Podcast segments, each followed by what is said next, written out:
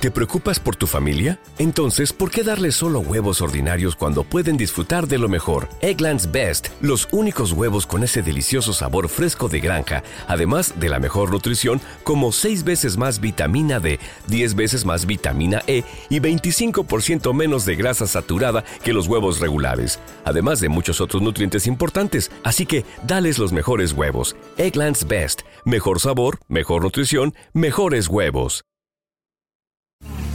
Un podcast para entender el mundo, entender situaciones y confrontar miedos. Aprendizajes únicos que te ayudan a despertar. Esto es Lespa Kraiker, coach ontológico profesional, pionero en el mundo del coaching formador y maestro de coaches.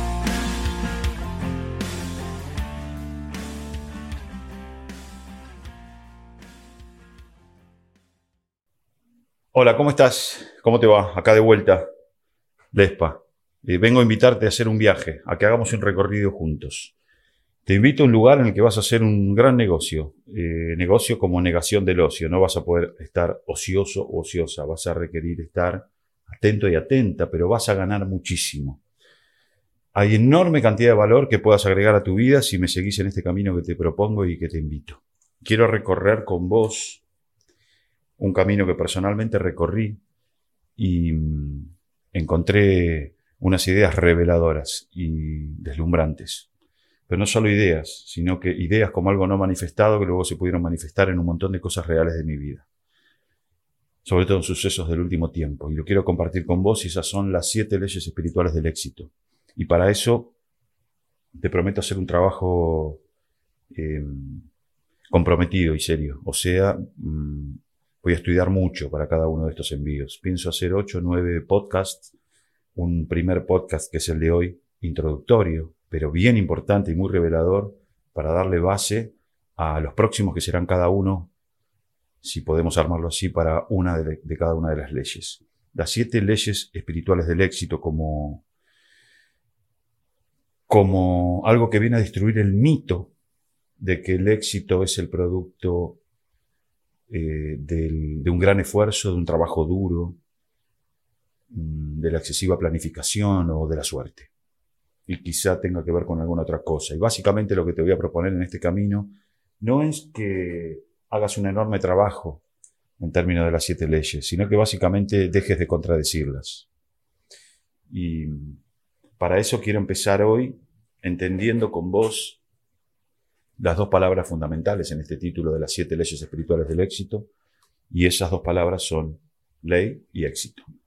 Lo primero que quiero que entendamos juntos es el concepto de ley. El concepto de ley en este caso y en este contexto, entendido como proceso, no como algo escrito en un papel para cumplir. Olvídate de ese tipo de ley. Ley como proceso. Una ley es el proceso por el cual lo físico, lo manifestado, es el resultado de lo no físico y lo no manifestado. Ese proceso entre lo no manifestado y lo manifestado es un proceso que es de una manera y es de una única manera. A eso me refiero cuando te digo ley, a ese proceso. La ley como proceso en, a través del cual lo desconocido se transforma en conocido, un proceso energizado por algún tipo de fuente, por supuesto. En este mismo momento, mientras yo estoy hablando con vos, hay miles y miles de millones de procesos como leyes que están ocurriendo, están ocurriendo de manera natural, energizados por algún tipo de fuerza. Hay millones de procesos que están ocurriendo en vos, adentro de tu cuerpo, cuando vos a lo único le estás poniendo conciencia es escucharme a mí. Sin embargo, ocurren. Es inevitable y es ineludible. Ya no te digo creer, aceptar que algún tipo de fuerza está organizando, sincronizando, motorizando esa infinita cantidad de procesos y de leyes. Por eso son las leyes universales, ¿no? Eh, la ley es el proceso por el cual eh, el que ve se convierte en el paisaje. El que observa se convierte en el observado y finalmente el que sueña manifiesta sus sueños, manifiesta como lo manifestado en el mundo real. Finalmente, lo físico como resultado de lo inmanifestado, lo inmanifiesto, desconocido e invisible se transforma en manifiesto, conocido y visible. entre una cosa y otra hay un proceso, hay una ley. Teniendo esta idea de ley, ahora quiero ir a la idea de éxito. Porque sé que esta idea de ley que te acabo de compartir no tiene nada que ver con la idea de ley que tenías hasta hace 4 minutos 16. Y ahora entendés que aparte de las leyes conocidas, hay un montón de leyes como procesos que están ocurriendo y vos no estás haciendo nada para que ocurran, ni siquiera las has creado ni diseñado. Sin embargo, ahí están. Éxito. Te voy a dar dos definiciones de éxito. Si alguna de las dos te gusta mucho, puedes escribirla con linda letra y pegarla en tu heladera. Éxito como la expansión continua de felicidad y plenitud y la realización progresiva de metas dignas y de valor. Éxito como la habilidad de realizar tus deseos y sueños con facilidad y mínimo esfuerzo. Cualquiera de estas dos ideas de éxito para mí son fantásticas. Sobre todo me encanta la segunda como la idea de realizar tus deseos y sueños con facilidad y mínimo esfuerzo. Nosotros seguimos creyendo y por eso nos frustramos tanto que el éxito es el resultado de un enorme esfuerzo, que hay mucho riesgo involucrado y trabajo muy duro. Y estas siete leyes vienen de alguna manera a destruir ese mito. Seguime en este camino. El éxito contiene algo así, lo voy a desmenuzar un poquito hacia abajo, como ocho cualidades u ocho cosas. La riqueza material. Riqueza material como algo que hay que dejar de resistir también, de manera cultural lo resistimos, creemos que la espiritualidad está necesariamente alejada del mundo de lo material. Mas, sin embargo, eso no es así. Las, leyes, las siete leyes universales que te voy a compartir vas a ver que están muy atravesadas por el mundo físico y material, porque finalmente lo inmanifiesto y lo manifiesto son lo mismo. Uno es resultado del otro, solo que media un proceso o una ley. Riqueza material, como parte del éxito, buena salud, energía vital, entusiasmo por la vida. Relaciones plenas, libertad creativa, sentido de bienestar y estabilidad emocional y psíquica o psicológica. Estas son ocho, digamos, distinciones que podemos hacer dentro del éxito.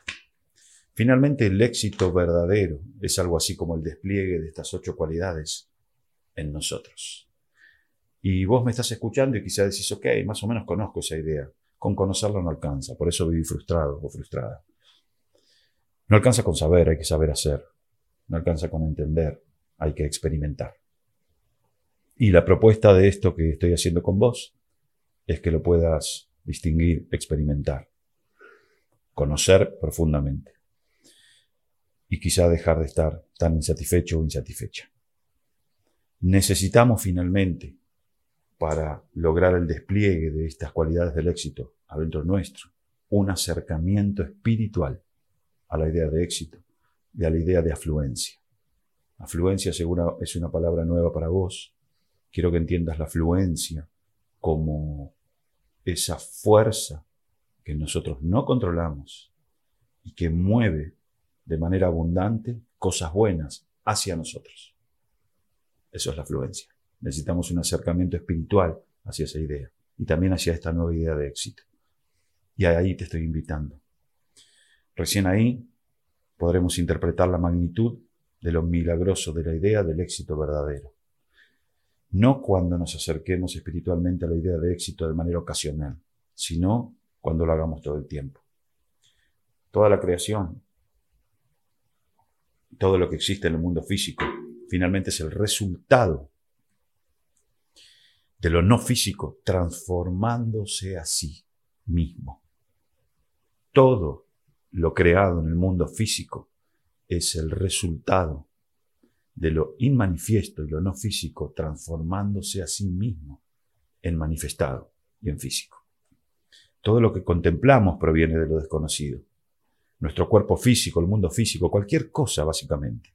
Y todo lo que percibís a través de tus sentidos es la transformación de lo inmanifiesto, lo desconocido, lo invisible en lo manifiesto, conocido y visible.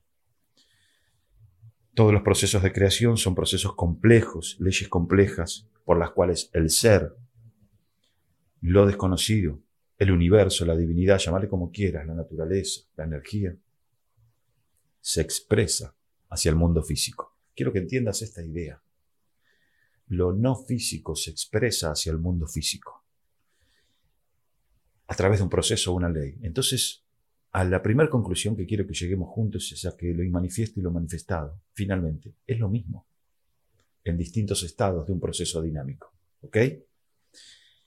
Y todo esto se expresa a través de nuestro ser, nuestro ser como esa energía o como lo inmanifiesto. Nuestro ser como lo inmanifiesto, como un campo de posibilidad pura que se expresa en el mundo físico. Seguime en esta idea. Finalmente, la fuente de lo manifestado es el ser, la divinidad, el universo, la energía. Llámalo como quieras. No podés no ver esto. Si hasta hace 9 minutos 40 segundos no creías en nada, no te estoy pidiendo que te transformes en un creyente ni en un religioso de nada.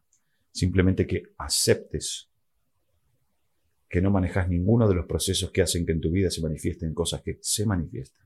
El pasto en este momento está creciendo. No lo estás manejando vos y no lo estoy manejando yo. Y está creciendo siguiendo un proceso sincronizado, impecable y perfecto.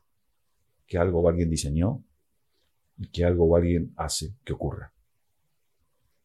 Llevado a nosotros, finalmente la fuente es nuestro ser. La creación es el universo físico que incluye también tu cuerpo físico.